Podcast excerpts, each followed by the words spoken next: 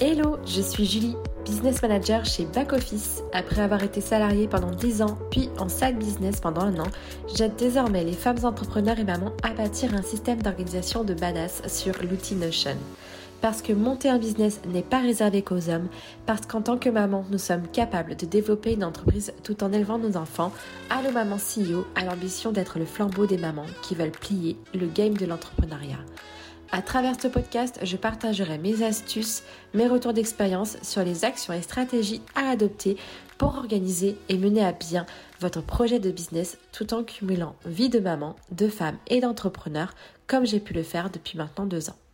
Bonjour à toutes et bienvenue dans cet épisode du podcast Allo Maman CEO. Aujourd'hui, j'ai une chance immense d'interviewer une nana qui a bercé euh, les débuts de mon entrepreneuriat et qui berce encore euh, ma vie entrepreneuriale. Il s'agit de Geneviève Gauvin. Si vous ne connaissez pas Geneviève Gauvin, en tout cas, euh, je vais vous inviter à écouter cet épisode avec beaucoup de concentration parce qu'elle a beaucoup à vous apporter. Bonjour Geneviève. Salut Julie, comment ça va? Écoute, ça va bien. Je te disais en off que j'étais vraiment tout émue parce que j'ai vraiment l'impression de rencontrer euh, Beyoncé, de rencontrer une star. Euh, je t'avoue que je, je, suis un peu fébrile. J'essaie de me reprendre, mais en tout cas, je suis tellement ravie de t'avoir ici sur le podcast Allô Maman CEO. J'ai pour habitude de présenter moi-même mes invités et si tu es d'accord, je vais te présenter à mon audience. Ben vas-y, vas-y, lâche-toi lousse. Alors, Geneviève, Jen pour les intimes, tu es en affaires depuis 2013. Rendez-vous compte, 2013, ça fait bientôt 10 ans qu'elle est en affaires. Jen, tu es une insatiable. Quand je dis insatiable, c'est que tu, tu veux tout. Tu veux l'argent, tu veux le temps, tu veux absolument tout et tu as prouvé à maintes reprises que c'est possible. Tu es animatrice, podcasteuse et tu es business buddy qui accompagne les infopreneurs à générer des revenus exponentiels pour bâtir une business qui travaille pour eux et pas le contraire. Je dis une business parce que vous, les Québécois, vous avez l'habitude de dire une business, alors je vais me plier à la tradition. Oh, ben écoute, j'apprécie, puis en même temps, ça rajoute l'espèce d'aspect un petit peu féministe au, euh, à l'entrepreneuriat, donc j'aime beaucoup. Exactement. Donc, je disais tout à l'heure, tu es hôte du podcast Les vraies affaires, dans lequel tu nous donnes ta méthode et tes stratégies pour choisir le bon modèle d'affaires et construire une entreprise qui travaille pour nous. Tu nous donnes tous les outils qu'il faut avoir pour euh, avoir une entreprise à son image et qui supporte surtout notre lifestyle. Donc, si vous ne connaissez pas, je vous invite à aller l'écouter. Tu es également l'hôte du podcast L'effronté qui sort très prochainement est-ce que tu as oui, Effronté va sortir le 10 janvier exactement. Fait que je sais pas exactement à quel moment cet épisode-là va être mis en onde, mais c'est dans vraiment pas longtemps, ou ça fait pas très longtemps. Donc restez à l'écoute, le podcast sort très bientôt, je vous informerai bien entendu parce que je l'attends avec impatience.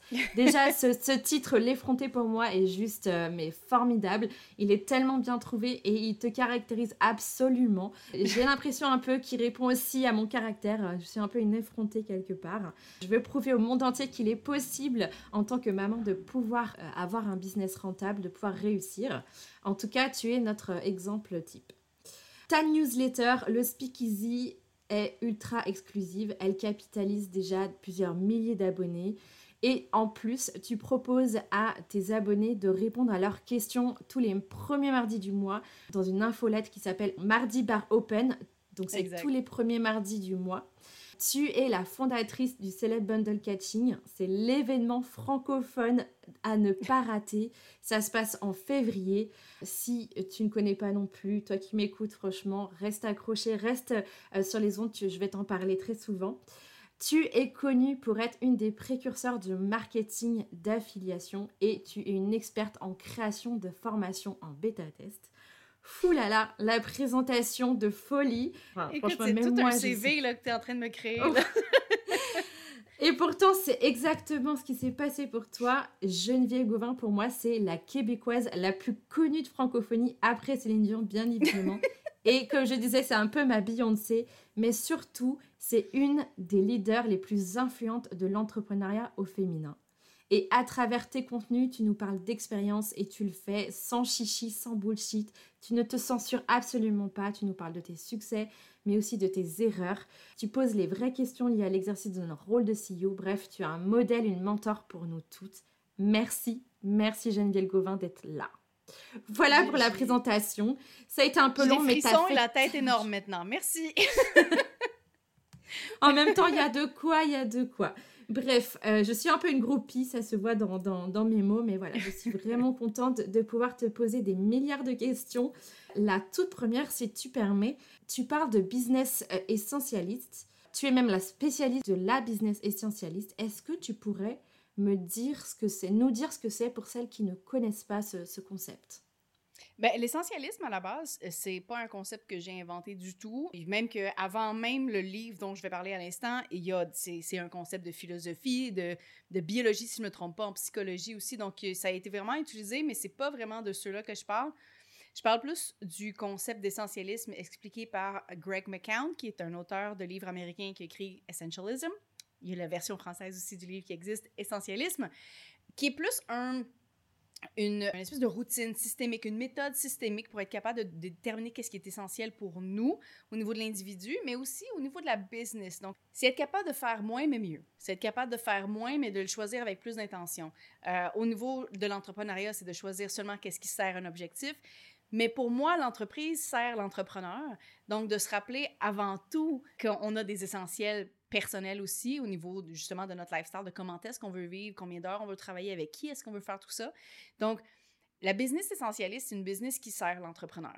C'est une business qui sert les essentiels de l'entrepreneur. Et à la base, ben, ça fait du sens. Je pense que tout le monde fait comme, ben oui, c'est à ça que ça sert une entreprise, oui. Mais je pense qu'il y a beaucoup de personnes qui perdent de vue avec le temps cet objectif-là, finalement, d'avoir plus de liberté, parce que quand on pose la question aux entrepreneurs souvent qui commencent, qui se lancent, ah, je veux avoir plus de liberté, je suis tannée d'avoir un, patron qui me dit quoi faire, euh, je veux vraiment être, euh, utiliser toute ma créativité, je veux avoir le, je veux choisir mon horaire. Et rapidement, on se crée cette prison-là, on passe du 9 à 5 au 24-7. Donc, je pense que l'essentialisme, c'est de se poser les bonnes questions et de faire les actions qui supportent ces réponses-là. Et d'ailleurs, je pense clairement que ce que tu viens de dire, ça sert vraiment les mamans entrepreneurs qui m'écoutent sur ce podcast. Je pense que les mamans entrepreneurs qui se lancent dans un business ont tendance à penser que ça va être facile, que bon, elles auront du temps pour leurs enfants, etc. Mais elles se retrouvent vite dans ce piège dont tu parles, où finalement elles travaillent après euh, leur journée de maman, elles travaillent euh, le week-end, euh, et en fait finalement elles se retrouvent à, être un peu déçues de l'entrepreneuriat parce que c'est pas ce qu'elles voulaient au début. Donc finalement, ce business essentialiste répond vraiment à la problématique des mamans entrepreneurs, justement garder en tête que finalement on peut faire moins mais mieux. C'est bien résumé en tout cas. C'est sûr que ça vient avec des astérix, dans le sens où quand on fait moins, on avance moins vite. Hmm. Puis je pense qu'il y a aussi une... Euh, il faut il faut qu'on soit correct avec ce rythme-là. Puis personnellement, j'ai commencé mon projet d'entrepreneuriat aussi, je, tombais enceinte justement. Fait que je, suis capable de vraiment euh, connecter avec cette idée-là parce que ma première année, dans, ben, pas d'entrepreneuriat en général, parce que tu l'as mentionné, j'ai commencé plus en 2013, même euh, non officiellement plus 2012 même. Mais euh, c'est à partir de 2018 que j'ai commencé à être plus au niveau de la business francophone. Solo aussi, parce qu'avant ça, je travaillais avec mon mari. Mhm. Bref, tout ça pour dire que j'étais enceinte justement en 2018. J'ai accouché de mon fils, donc euh, qui a maintenant 4 ans et demi à peu près. Mais à ce moment-là aussi, j'étais dans cette espèce de. Puis je sais c'est quoi, là. On, on, a du temps pour nous, on ralentit, on, on commence à se questionner sur qu'est-ce qu'on fait, qu'est-ce qu'on veut dans la vie, parce que, ben, on n'a pas d'autre chose à faire à part de faire le ménage puis être bien sûr que euh, l'appartement, la maison est bien propre pour que le bébé arrive. Donc, ce temps-là, d'habitude, nous permet de réfléchir puis d'avoir une meilleure vue d'ensemble sur qu'est-ce qu'on veut dans notre vie. Et je pense que c'est une des raisons pourquoi il y a beaucoup de mamans, de nouvelles mamans ou de mamans à venir qui commencent des entreprises. Donc, je comprends 100% Là où je veux mettre des astérix, justement, c'est que je crois quand même que quand on lance une entreprise, il y a du travail à faire, il y a euh, de l'huile de coude à mettre dans, euh, dans nos projets, ça va prendre des efforts, ça se peut que ça déborde. L'objectif, c'est de rester avec un horaire qui est minimaliste si c'est ça qu'on veut. Après ça, j'essaie J'essaie pas de pousser sur les gens un horaire. J'essaie pas de pousser sur les gens un modèle. J'essaie d'amener les gens à trouver le leur. Moi, ça ressemblait à 15-20 heures par semaine. D'autres personnes sont bien correctes avec 40 heures de travail par semaine. C'est correct. Il n'y a pas de bon ou de mauvais. La question à se poser, c'est est-ce qu'on est heureux? Est-ce que ça nous satisfait? Est-ce que ça nous amène quelque chose? That's it. Il n'y a pas de jugement sur le type d'horaire. Si on veut mm. faire 15 à 20 heures semaine, moins on travaille, mieux on doit être structuré, mieux on doit apprendre à dire non. Et aussi, il faut prendre en considération que toutes les heures que les autres sont capables de mettre, mettons la différence entre un 40 heures et un 20 heures, nous, on ne pourra pas, pas parce que on peut pas, mais surtout parce qu'on choisit de ne pas le faire. Ça va faire en sorte qu'il y a certains projets qui vont avancer moins vite. Ça va faire en sorte aussi qu'il va falloir être patient. Puis, mine de rien, je veux dire, ça, dépend de tes skills, ça dépend de ce que tu connais. Il y a des gens qui sont très impatients par rapport à ça. Ils, pensent, ils considèrent que c'est trop long, mais ils ne voient pas qu'ils ont déjà ce pourquoi ils ont créé l'entreprise. Donc, oui, on peut vouloir le succès, mais il faut comprendre pourquoi le succès, qu'est-ce qui est supposé nous amener dans notre vie. Si on est capable de voir que ce, succès-là nous amène du temps, puis que le temps, on l'a déjà, je pense qu'on est capable de de mieux accepter le temps que ça peut prendre quand on choisit de dire non aux choses non essentielles. C'est-tu clair? ouais, ouais, non, mais carrément, c'est tellement puissant ce que tu dis parce que, en fait, c'est vraiment toutes les problématiques que je, que je croise avec euh, euh, mes clientes qui finalement me disent, bah, en fait, euh, moi, j'ai envie d'avoir du temps pour mes enfants, mais je veux avancer vite. En fait, c'est contradictoire. Tu peux pas avoir vouloir du temps travailler 15 heures par semaine et avancer vite comme celles qui n'ont pas d'enfants et qui en fait travaillent 14 heures par semaine. Donc euh, voilà, il y a aussi un côté mindset à avoir euh, quand tu te lances en tant que maman entrepreneur. Et vraiment, je pense que les mamans qui vont t'écouter dans cet épisode euh, vont vraiment avoir des lumières qui s'éclairent, j'en suis sûre. Il y a des modèles d'affaires qui vont faire en sorte que ça peut accélérer plus vite que d'autres. Pour, honnêtement, là, dans le sens où je crois beaucoup à tout ce qui est collaboration, dans le sens où, mettons qu'on n'a pas d'audience, on n'a rien, on n'a même pas de communauté, on commence. D'être capable d'aller faire la, collaboration et de l'affiliation avec d'autres, c'est être capable d'avoir accès aux audiences des autres plus rapidement. C'est être capable d'être très visible. C'est le genre de levier comme ça qui nous permet d'avoir une visibilité exponentielle très rapide, euh, des revenus exponentiels aussi très rapides, tout dépendant de qu'est-ce qu'on offre aussi. Il y a des façons d'avoir des trucs un peu plus accélérés, mais il n'y a rien de garanti, là. Il n'y a, absolument rien de garanti. Donc, oui, de choisir un bon modèle d'affaires pour supporter nos objectifs, pour potentiellement avoir justement des, revenus et de la visibilité exponentielle, oui, ça peut aider à accélérer, mais de rester très réaliste aussi par rapport au fait que je travaille moins que les autres. C'est normal que j'avance pas nécessairement aussi vite que les autres, mais j'ai déjà du temps. J'ai déjà du temps avec mes enfants. J'ai déjà du temps avec ma famille, avec mes amis. Parce que peut-être qu'il y a des gens qui écoutent qui n'en ont pas d'enfants, puis je veux dire, bon, c'est un podcast pour les mamans, mais je veux dire, au final, je veux dire, c'est pas grave, on est capable de prendre soin de soi aussi. Mine de rien, quelque chose qu'on met souvent euh, en dernière priorité. Euh, donc, il faut voir ça comme un acquis, comme un succès massif. Et surtout, il faut bien dire que finalement, personne n'est en retard. Euh, on avance à son rythme personne, l'entrepreneuriat, il n'y a pas de notion d'urgence ni de retard. La seule urgence que tu pourrais avoir finalement, c'est pour les projets que tu dois rendre à tes clients et c'est tout. Tu progresses à ton rythme et surtout avec les moyens euh, que tu as, les moyens financiers, les moyens de temps, enfin voilà, tout ça euh, doit être pris en considération. Tant que tu fais mieux qu'hier, que la semaine passée, que l'an passé, Exactement. that's it. Il y a juste avec toi que tu dois te comparer là. That's it, that's all. Et c'est, euh, et c'est bien dit. Euh, justement, tu nous as parlé un petit peu de ton, ton fils qui est né en 2018, d'ailleurs qui a le mhm. même âge que ma fille, qui est née le 31 mars 2018. Tu nous parles rarement de ta vie perso. On sait que tu, tu, as un enfant. Euh, on sait à travers tes stories et surtout de, ton, de ta newsletter que tu es à l'étranger, que tu es en Thaïlande, que tu es digital nomade. Est-ce que tu accepterais nous dévoiler un peu plus les coulisses de ta business minimaliste et surtout comment tu arrives à implémenter ce concept dans ton quotidien de maman entrepreneur, dans ton quotidien global de digital nomade?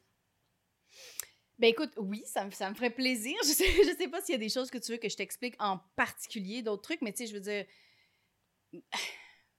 pour conserver l'horaire ici, c'est juste une question de règles. Puis, mine de mm-hmm. rien, pour être capable de voyager comme ça, il n'y a pas juste moi qui ai besoin d'avoir un horaire flexible, il n'y a, pas juste moi qui ai besoin d'avoir une entreprise qui s'amène dans une valise.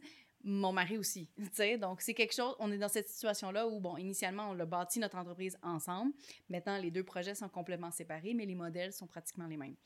Donc, ça veut dire que j'ai, à la limite, entre guillemets, ce luxe-là, luxe qui a été bâti. Je ne suis pas très fan de la chance en général. Pour moi, ça a été quelque chose qui a été travaillé, qui a été bâti. Euh, et ce sur quoi maintenant, on a un retour sur investissement. Mais bref, fait ça fait en sorte que là, on est chanceux, on est en Thaïlande en ce moment. Les coûts pour de l'aide pour euh, garder mon fils, comme de babysitting, sont beaucoup plus bas que, par exemple, quand on était à Barcelone cet été ou quand on va être au Japon dans, dans pas très longtemps. Donc, ces coûts-là, nous, on a un budget qui est à peu près fixe, mais ça va faire en sorte qu'on va avoir plus d'heures, moins d'heures, puis on s'ajuste à peu près avec ça. On a la flexibilité comme entrepreneur avec ces modèles-là de faire en sorte de, OK, ben maintenant, il faut qu'on travaille plus, maintenant, il faut qu'on travaille moins. Quand, prenons en considération qu'il n'y a aucun babysitting, qu'est-ce qu'on fait? Puis c'est ça qu'on a fait pendant les premières années, avant même que mon fils aille à la garderie, à la crèche, parce qu'on l'a gardé chez nous pendant trois ans et demi. Donc, il n'a jamais, a jamais été... Ouais. Donc, ce qu'on faisait, tout simplement, c'était qu'on travaillait, on était forcé de travailler 15 à 20 heures semaine parce qu'il faut que quelqu'un s'en occupe. Donc, eh le matin, euh, pendant, pendant les premières, euh, pendant pas jusqu'à ce qu'il arrête de faire des siestes le matin, en fait, c'était, mettons, moi, euh, mon, mon, mari qui travaillait le matin et moi, je travaillais tous les après-midi. Donc, c'était très égal. Éventuellement, justement, quand il a arrêté de faire des siestes, mais là, c'était plus égal que quelqu'un ait les matins puis quelqu'un ait l'après-midi parce qu'il y en a un qui dort. Donc, on a commencé à alterner. Mais bref, dans tous les cas, on s'ajuste, on s'ajuste pour suivre les besoins de mon fils, les besoins de ma famille, nos besoins aussi, parce que pour nous, c'est important de protéger le temps de travail. On ne serait pas capable d'avoir la vie qu'on a si on n'est pas, pas capable de travailler. Donc, c'est des, des, On a été forcés avec le lifestyle qu'on voulait avec mon fils, ce qui était une bénédiction, c'est extraordinaire, parce qu'il y a beaucoup de personnes qui voient ça comme un problème. Oui, mais j'ai mon fils à la maison ou mon enfant à la maison, il faut que je travaille moins. Oui, mais tant mieux! T'es forcé d'arrêter de travailler. Mais ça veut dire qu'il va falloir que tu prennes des meilleures décisions, par exemple. Parce que quand tu vas travailler, les, les, moments où tu vas travailler, il va falloir que tu travailles juste sur les choses qui font du sens, juste sur les choses essentielles, pour supporter ce lifestyle-là. Parce que sinon, c'est sûr que tu vas être débordé. C'est sûr que tu vas travailler le soir, les fins de semaine. Donc, pour être capable d'avoir une balance de vie, il faut apprendre à dire non. Donc, nous, c'est un peu ça. On a appris à dire non. sais, on commence à travailler à peu près. Euh, une des choses que j'aime le plus dans mon lifestyle, c'est que je mets pas de cadran. je sais, sais plus si je suis la seule sur la planète, mais ça fait des années que c'est quelque chose que j'aime beaucoup. Je me lève le matin de façon naturelle, à peu près autour de 7 heures. Puis je commence pas à travailler avant 9, à peu près. 9 à midi, on a une pause, il y a le changement de shift s'il n'y a pas de babysitter. Puis après ça, on travaille, mais il y a, des règles. Il n'y a rien qui est avant 9 h, il n'y a rien qui est après 4h30 s'il n'y a pas de babysitter, ou 5 h s'il y a une babysitter. Il n'y a rien après. Quand on voyage, il y a des exceptions parce qu'il y a des fuseaux horaires et je prends sur moi les différences de temps parce que je ne veux pas nécessairement imposer à les invités de mon podcast ou à mes collaborateurs de travailler la nuit. Donc, c'est moi qui m'arrange. Mais parlons temps normal, il n'y a rien qui se passe après 5 heures. Jamais, jamais, jamais, jamais la fin de semaine. C'est des règles qui sont devenues, qui encadrent la vie et qui permettent qu'elle continue de me supporter finalement, de supporter mes objectifs, mes ambitions et comment est-ce que je veux être heureuse. C'était non négociable en fait, clairement. Oui, 100%. 100%. et, et, du coup, je, rebondis un peu ce que tu dis, parce que c'est ultra puissant ce que tu dis, parce que clairement, ça répond à tellement de problématiques de, de, de, de mon audience, de bâtir un business sur sa vie et pas l'inverse. C'est-à-dire euh, vos non négociables et vous bâtissez votre business sur, sur vos non négociables. Comme toi, c'est de 9h à 5h, tu bâtis ton business sur ce cadre-là et pas l'inverse. Et ça, c'est juste super important. Merci de le rappeler. Mais en fait, c'est aussi de suivre les saisons. Parce que j'ai, oui, ça peut être de 9h à 5h, mais ça peut être de 9 à midi, ça peut être de 1 à 5. Et ça dépend aussi de nos besoins. Il y a des moments où je vais travailler plus avant des lancements, il y a des moments où je vais travailler moins. Je sais qu'après des gros lancements pendant un mois, je vais vraiment être, je fais plus grand chose. Tu sais, j'ai besoin vraiment mais de suivre ça, de suivre où est-ce qu'on est rendu, puis de pas s'attacher nécessairement à ça fait depuis toute ma vie que j'ai cet horaire-là, il faut que je continue. Selon qui? Les, les, il faut que, d'habitude, c'est des red flags. Euh, Donc, de vraiment se poser les questions par rapport à ça et de juste écouter. Mais c'est ça l'essentialisme, c'est de se poser les questions, à savoir qu'est-ce qui est essentiel pour moi avant toute chose. Puis ensuite, de prendre des actions pour supporter ça, pour avoir le plus grand impact dans notre vie, dans notre business aussi. Donc, comment est-ce qu'on peut choisir certains projets qui ont le plus grand impact par rapport à nos objectifs, que ce soit financier ou que ce soit d'aider les gens, peu importe. L'objectif, c'est de dire non le plus souvent possible pour être capable de dire oui aux choses qui comptent le plus.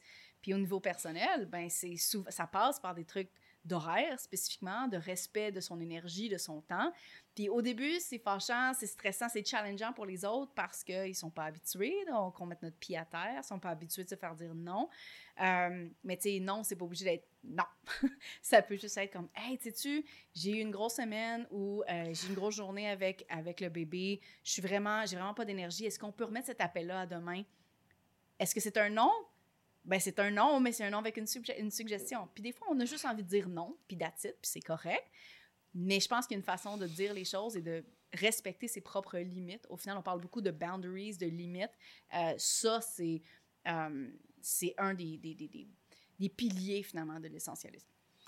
Et euh, d'ailleurs, tu fais référence à ton dernier speakeasy où tu nous donnes les différentes manières de dire non.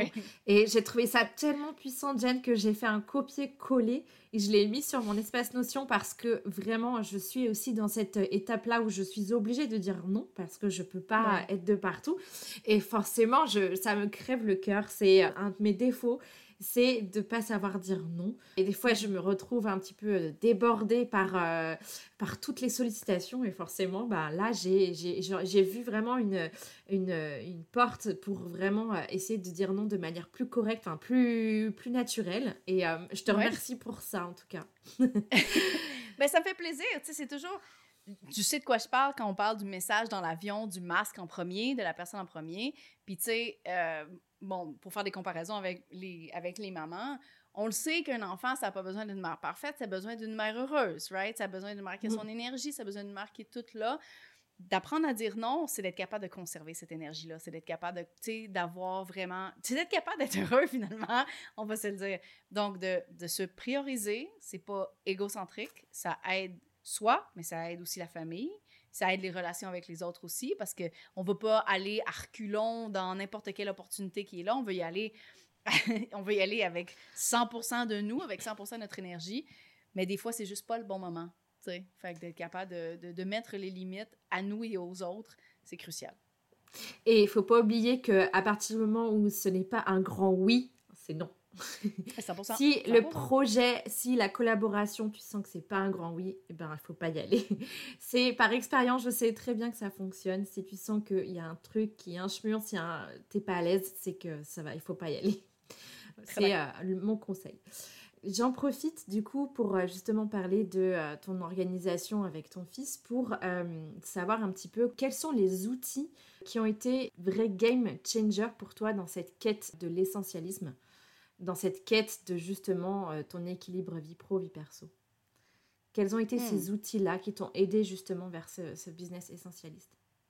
Ben, écoute, au niveau de, de trucs très, très, très techniques et très, très, très simples comme réponse, là, Calendly. Hmm. Tu sais, un, organisateur de calendrier comme ça qui permet de dire non aux gens à ta place. Oh, c'est fantastique. Parce que mine de rien, probablement, ça prend énormément de temps et de jus d'essayer de trouver un, un créneau. Exactement, surtout sur différentes time zones. Je travaille avec de plus en plus de collaborateurs qui sont pas du Québec. Moi-même, je me déplace. C'est difficile. Ça prend du temps. Je délègue. Mon objectif, c'est d'optimiser et d'automatiser le plus de choses possible, évidemment, pour garder le plus de temps pour ce qui compte vraiment. Mais autre ça aussi, c'est une fois qu'on choisit quelles sont les limites dans le calendrier, de se dire, ben, OK, euh, tu sais, on n'est pas attaché à rien. Il n'y a aucun attachement émotionnel. C'est plus, est-ce que j'arrête de travailler à 5 heures?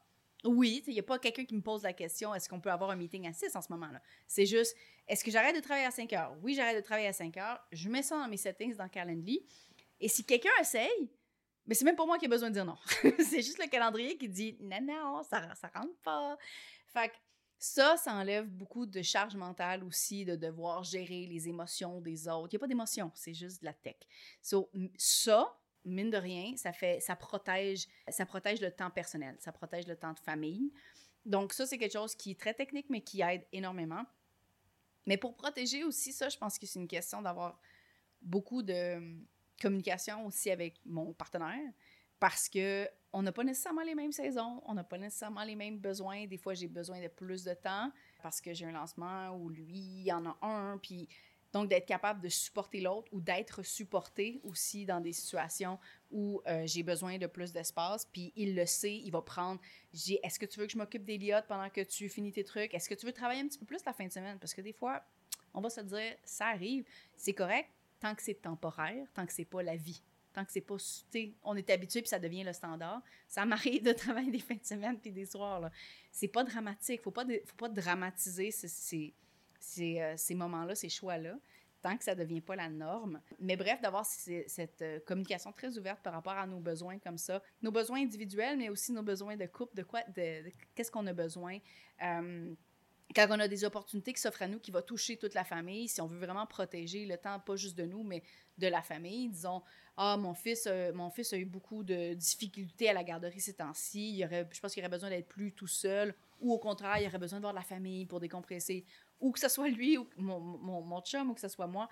Peu importe, d'avoir ces communications-là, ça fait en sorte qu'on est capable de dire oui à des opportunités qui font du sens et non à ceux qui ne le font pas, de protéger ce temps-là.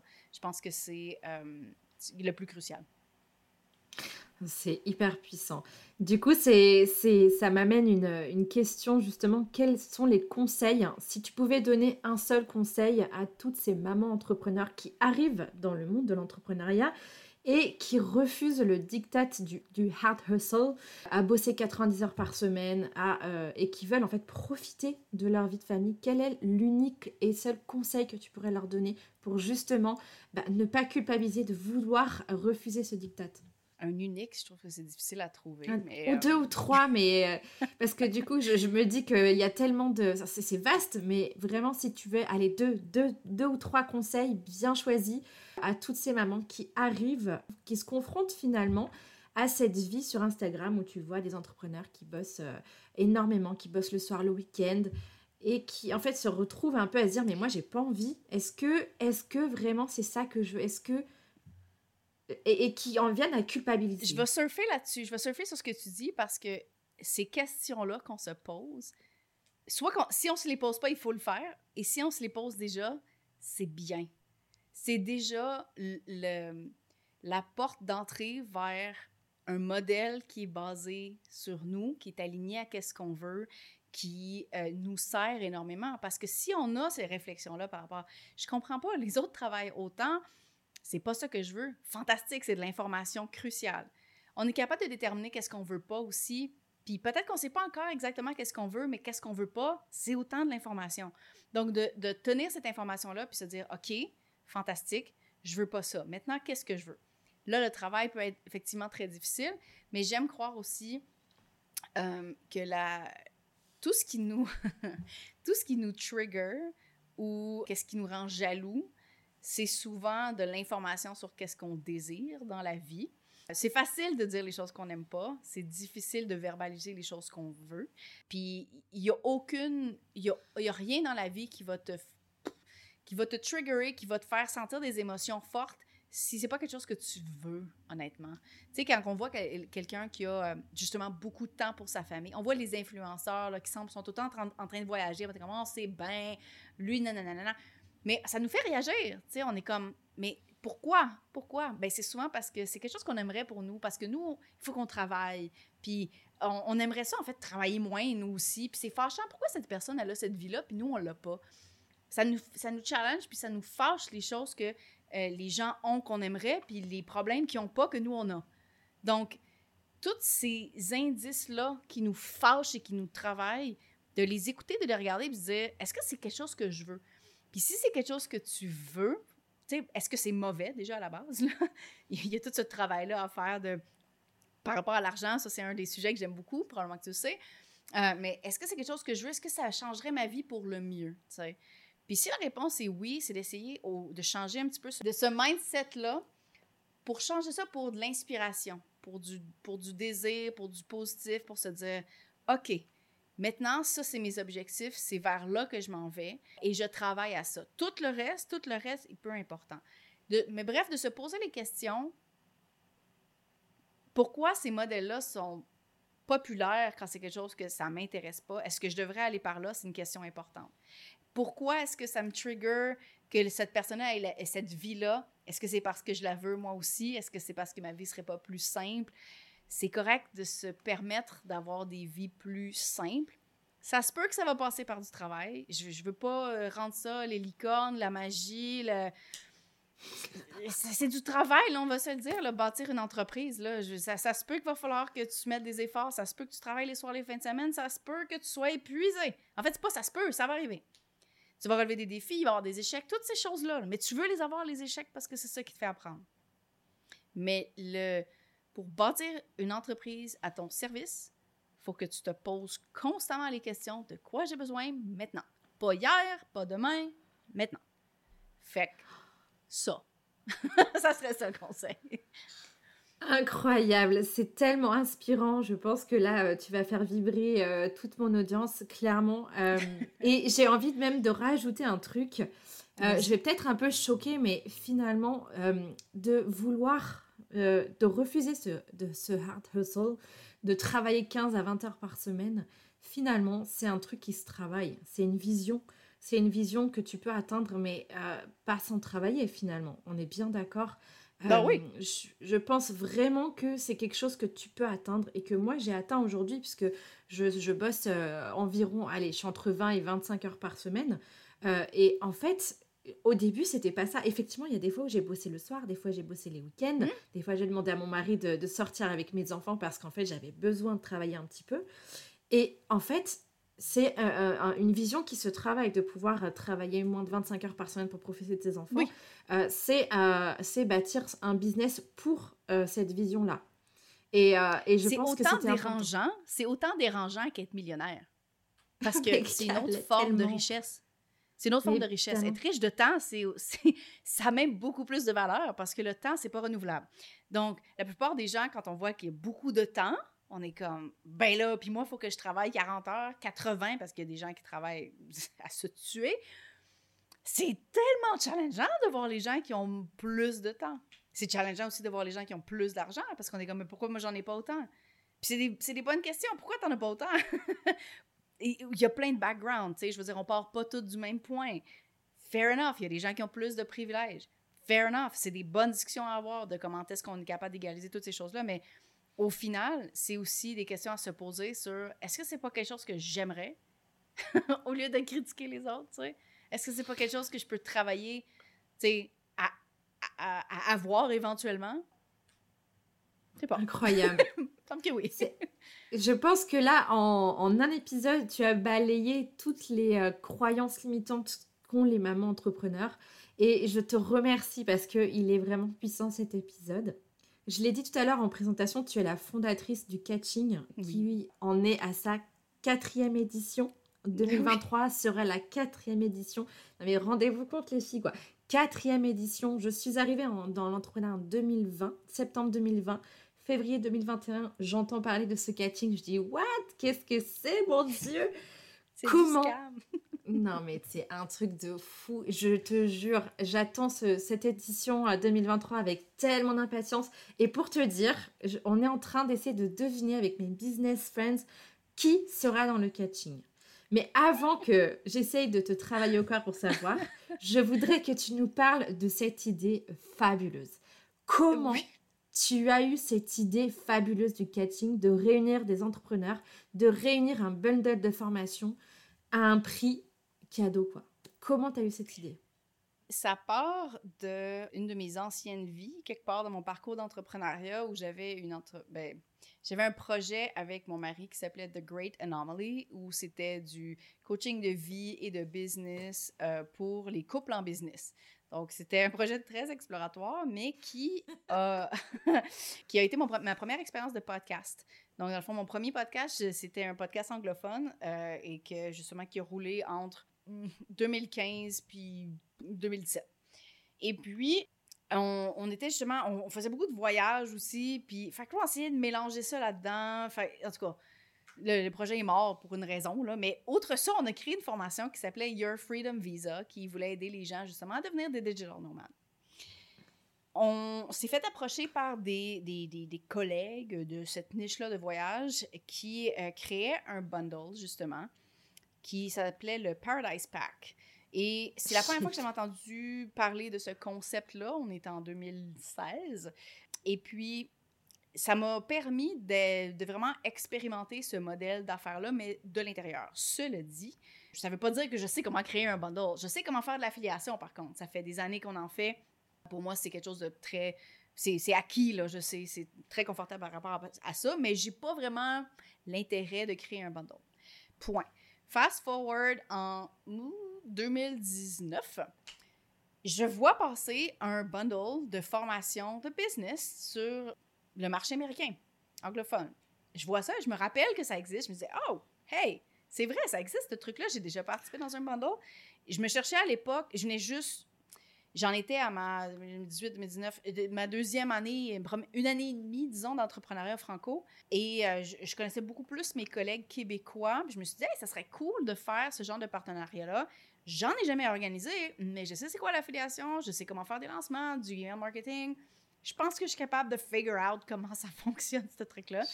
Donc, à partir, je me rappelle, euh, juillet à peu près, j'ai commencé à, contacter des gens pour la première édition de 2020.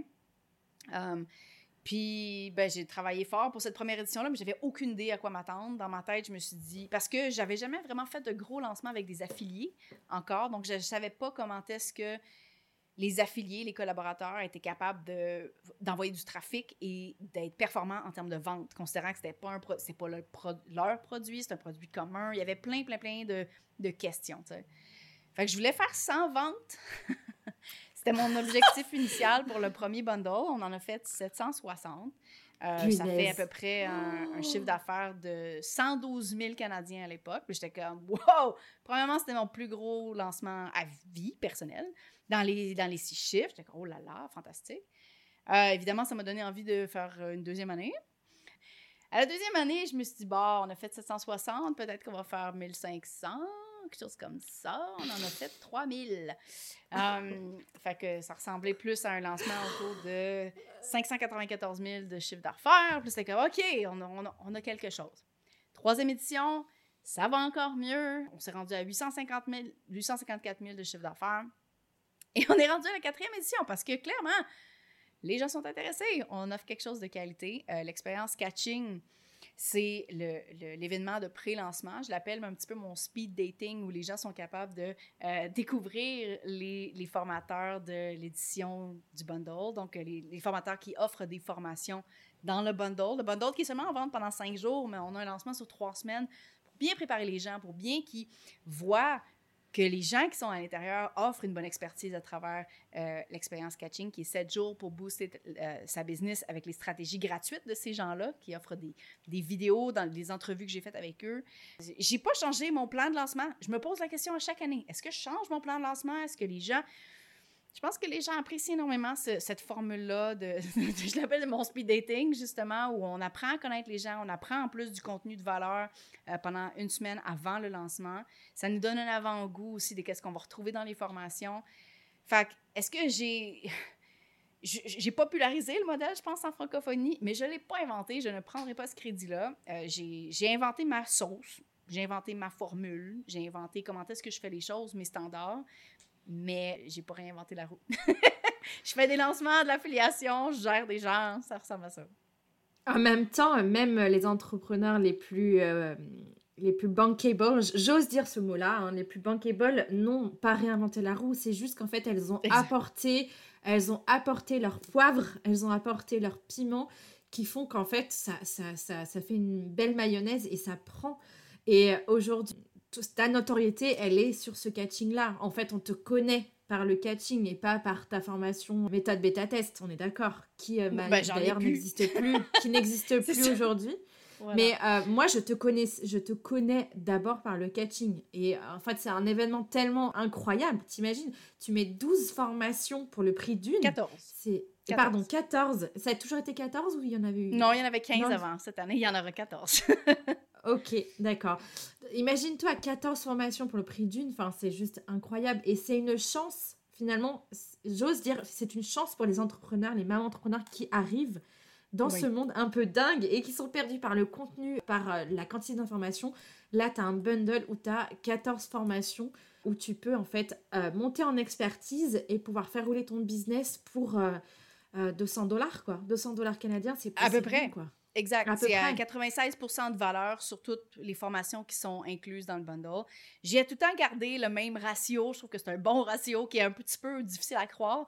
Dans les, mm. euh, dans les premières années, on a dû combattre beaucoup l'espèce d'objection de mais c'est fake, c'est un scam. Puis on était comme non, c'est des vraies formations complètes. Puis mais bon, je pense que maintenant, la notoriété fait en sorte que les gens connaissent bien le concept, connaissent mieux le concept.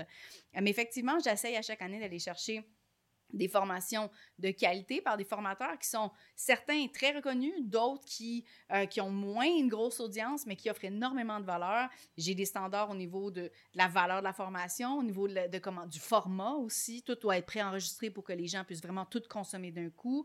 Euh, sais, je veux dire, J'essaie que tous les sujets soient complémentaires aussi. À chaque année, c'est tout un travail de sélectionner parce qu'il y a plein d'autres personnes qui pourraient fonctionner dans le bundle, mais si je choisis une, formation sur Instagram, je peux pas en avoir quatre. Donc, il faut que je fasse des choix chaque année pour essayer vraiment de trouver, faire un mix and match qui fait beaucoup de sens pour se renouveler. Il n'y a jamais eu aucune formation qui est revenue. Des formateurs, oui, pas des formations. Fait que c'est tout un travail, ça me prend beaucoup de temps, c'est pour ça que je me prends d'avance. Mais euh, j'ose croire que les gens en bénéficient beaucoup, surtout effectivement les gens qui commencent. Ça leur fait une boîte à outils qui est difficile à, à bâtir en d'autres cas parce qu'il faut payer un énorme prix. L'an passé, si je ne me trompe pas, on avait un, bundle qui valait 5800 dollars canadiens. Il faut, débourser ça pour avoir les vraies formations. Donc là, on parle de 96% de rabais sur ça. L'an passé, ça revenait à 247. Tout ça pour dire que, je veux dire, c'est vraiment une, opportunité en or et c'est pour ça que la vente elle-même dure seulement 5 jours et que je ne fais aucune exception après la fermeture du panier. Et comment tu organises euh, toute la partie gestion d'affiliation, parce qu'on est d'accord que les personnes acceptent d'offrir leur formation, mais tu les rémunères euh, en commission d'affiliation. Donc en fait, plus les personnes en parlent et plus elles, euh, communiquent leurs liens, et plus elles, sont, elles font de, enfin, de commission d'affiliation. Elles se rémunèrent un petit peu comme ça, c'est ça? Oui, mais oui et non, parce qu'il y a une autre partie à ça, dans le sens où les, chaque formateur reçoit 50 sur les ventes qu'il a amenées. Donc, effectivement, plus on fait de, de, promotion, plus on peut s'attendre à ce que la personne fasse plus de ventes. Après ça, est-ce que c'est un, c'est euh, une garantie, pas nécessairement. Ça dépend de comment est-ce que parle, ça dépend de la relation. Donc, il y a mille. Mais euh, oui, d'habitude, euh, les tout dépendants d'ici, c'est des grosses audiences ou des petites audiences. Les gros affiliés vont bénéficier beaucoup plus de cette paye-là du 50 mhm. Par contre, pour rendre ça fair, parce que tout le monde offre une formation dans le bundle, il y, en a même qui, qui, offrent des formations avec beaucoup de valeur. J'ai un minimum, mais il y en a qui se rendent plus dans le bas du range. J'ai rajouté un autre truc, puis ça, c'est quelque chose, ça, c'était ça ma sauce aussi, c'était ça ma formule. Euh, je disais tantôt que j'avais appris comment faire avec, en étant dans un autre bundle. Il n'y avait pas de ça. Pour moi, c'était important de faire un, un, partage des revenus. Donc, Équitable. après les commissions, exact. Donc, disons qu'on fait un, un calcul rapide, euh, si on fait 500 000 de chiffre d'affaires complet et que je dois payer 250 000 en commission à tous les affiliés et les collaborateurs, il reste 250 000. Évidemment, j'ai des dépenses à couvrir là-dedans, mais mhm. de ce 250 000-là, tout le monde reçoit 1% garanti. 1 donc, on a 1% de 250 000 qui est rajouté. Fait qu'évidemment, si on est un plus, une, plus petite audience, le 1% est beaucoup plus alléchant parce qu'avec les années, en plus, plus les, plus les bundles grossissent, plus les 1% deviennent gros aussi. Mm. Euh, donc, pour moi, c'est une façon de répartir. J'ai aussi des concours d'affiliés en arrière pour faire en sorte que tout le monde participe énormément. Cette année, j'ai même une version de créativité pour mettre l'avant aussi sur les gens qui font des efforts monstres, même si on est plus petites audiences. Donc, j'essaye vraiment de répartir ça. Évidemment, moi aussi, j'ai des, des, dépenses à couvrir. C'est mon gros lancement de l'année, j'en ai pas vraiment d'autres. Fait que c'est mon moment de, euh, de, de, générer des revenus pour ma, pour ma business. Fait qu'il y a beaucoup d'efforts qui sont mis de ma part, beaucoup d'efforts qui sont mis de leur part. Donc, on essaie de rémunérer tout le monde à sa juste valeur. Puis au niveau de la gestion des affiliés, la première année, ben, j'étais seule. Avait personne qui était là euh, avec moi au niveau de gestion de communauté. J'ai tout fait. J'ai 100% tout fait. Euh, l'année suivante, j'avais quelqu'un qui m'a aidé euh, aussi, surtout au niveau de, de l'aide, de gestion de communauté, au niveau du lancement, si je ne me trompe pas. Puis depuis ben là, deux ans, j'ai plus d'aide au niveau de la gestion de projet, justement, contact avec les affiliés. Euh, c'est moi qui les contacte initialement, mais après ça, tout ce qui est gestion du projet, coordination, c'est plus vraiment moi qui le fais. On a déjà du matériel là, pour, être, pour être capable de, faire en sorte que le projet avance. Euh, donc, euh, j'ai de l'aide pour ça, mais j'ai fait ça longtemps tout seul. C'est génial, bravo. Et je sais qu'il y a eu en début d'année, non, en milieu d'année, tu as lancé, tu as envoyé dans ton Speakeasy un formulaire pour euh, bah, pour proposer des formations, pour euh, donner te donner des idées. Comment tu arrives à, à, faire le tri entre ce qui, euh, bah, toutes les, les, recommandations et puis finalement ce qui va vraiment faire la valeur du bundle Parce que ça va être super dur, tu dois avoir des milliers de réponses. Et d'ailleurs, perso, moi j'ai répondu au formulaire pour ma propre formation mais je me disais, mais comment elle va faire pour vraiment euh, choisir? Parce que tu dois avoir des millions de réponses euh, avec euh, la francophonie. Appelons-le des centaines, quand même. J'en ai eu pas mal plus des centaines que des milliers. Mais dans tous les cas, j'ai regardé tout le monde. J'ai cliqué sur tous les liens, j'ai regardé, j'ai cherché tout le monde sur Instagram, j'ai cherché tout le monde partout. J'ai regardé tout le monde. Évidemment, ceux qui les noms reviennent plus. J'avais, j'avais un fichier de suivi avec les votes. J'avais, j'ai vraiment, quand vraiment je suis allée vraiment all-in dans, cette demande-là. Et comme je te dis, j'ai regardé tout le monde. Puis oui, j'ai.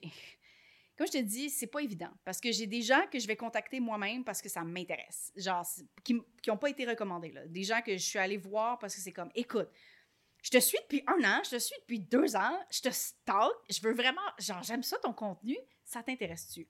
J'ai des, des, des, collègues avec qui j'adore travailler, que je sais qu'ils ont une autre formation qui vont sortir, ça t'intéresse-tu? Je, je m'essaye encore. Mais effectivement, après ça, j'ai quelques bases, puis il faut que j'essaie de combler les trous.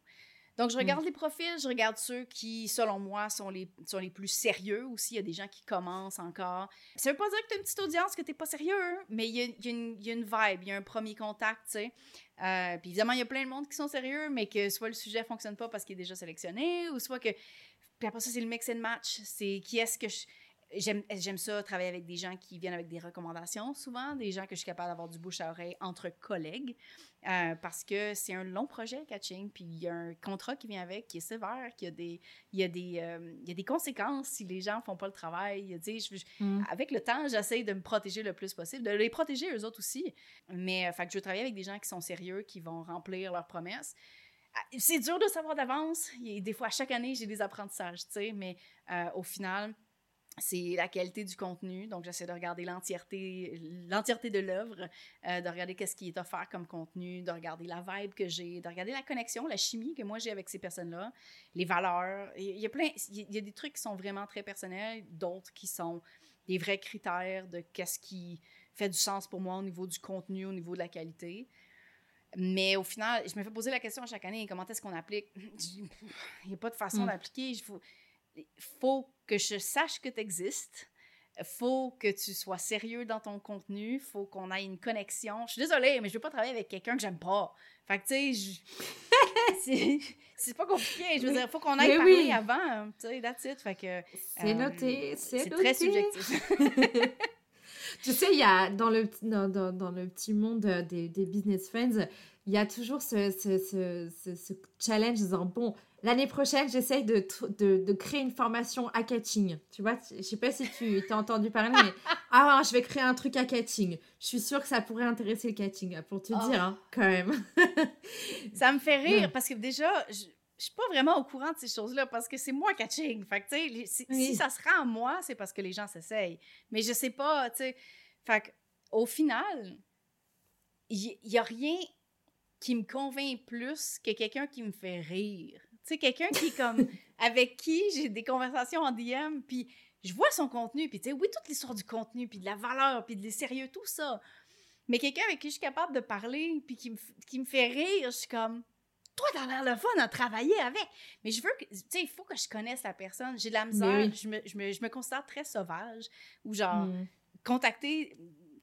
Il y a une chose avec les DM, mais tu sais, c'est comme c'est quand même le persona tu sais il y a personne qui me connaît vraiment à part mes amis puis ma famille, tu sais. Il y, a quand même, c'est ça, le personnage, Jen, puis...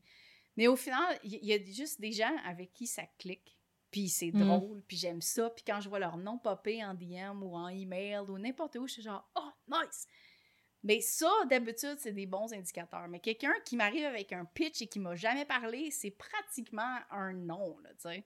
Fait que, parce que je suis frileuse de vraiment. J'ai eu, des, Mm. j'ai eu des mauvaises expériences de collaboration. Je veux pas m'engager avec n'importe qui. Fait Mm. que, that's it. Je pense que c'est pas juste moi. Je pense que ça devrait être pour n'importe qui, pour Ben oui, n'importe quelle collaboration. On travaille avec des humains. On travaille pas juste pour faire de la business, là, tu sais. Ben oui, que- tu m'étonnes. Ah non, non. Je sais pas. Parle-moi peut-être en premier. Je sais pas. Eh oui, non, mais t'as as complètement raison. C'est vrai que c'est- un peu ballot quand même de juste construire un truc pour être dans le catching. Je trouve que c'est important aussi d'avoir euh, ce, ce feeling qui se, qui se passe avec toi. Euh, finalement, c'est ça qui va plus euh, être parlant pour, pour toi, pour la, le choix finalement euh, euh, sur, ce, sur, sur le bundle, clairement. En tout cas, Oui. merci. Après ça, est-ce que c'est une garantie? Là, je veux dire, check. Là, je veux Oui, pas oui. promettre rien, là, mais comme. Mais bien En sûr, mais bien sûr, bien sûr. En tout cas, merci Jen pour, pour avoir répondu à, à mes questions.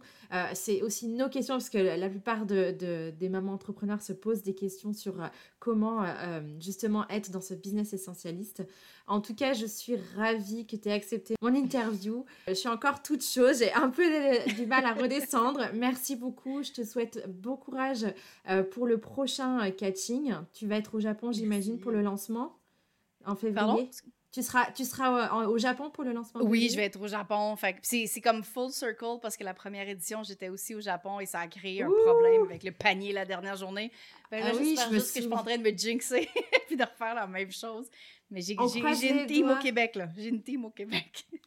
Eh ben écoute, euh, je te souhaite un bon lancement. Euh, J'ai hâte d'être en février pour voir ce que tu nous réserves, pour voir les entrepreneurs qui sont dans le catching. Je te souhaite de passer la barre du million. Je sais que tu étais un peu déçue de pas pouvoir la passer la dernière fois, mais t'inquiète, on croise les Ben, doigts, on est à fond. Écoute, je l'ai faite en 2022, en date d'aujourd'hui. Fait que euh, c'est sur un an, hein, mais c'est pas sur le lancement. Fait que Oui. mais merci, c'est effectivement mon objectif encore cette année pour Catching. Bravo pour ce succès et on se retrouve très vite donc dans le catching. À très bientôt. Ça y est les amis, c'est la fin de l'épisode. J'espère qu'il vous a plu. Si c'est le cas, n'hésitez pas à mettre 5 étoiles sur Apple Podcast ou sur Spotify. Vous retrouverez en description de l'épisode tous les liens abordés, que ce soit des ressources à télécharger ou des comptes Instagram à visiter pour avoir le max d'informations et de valeur pour faire avancer votre business. En attendant, je vous dis à très vite dans un prochain épisode.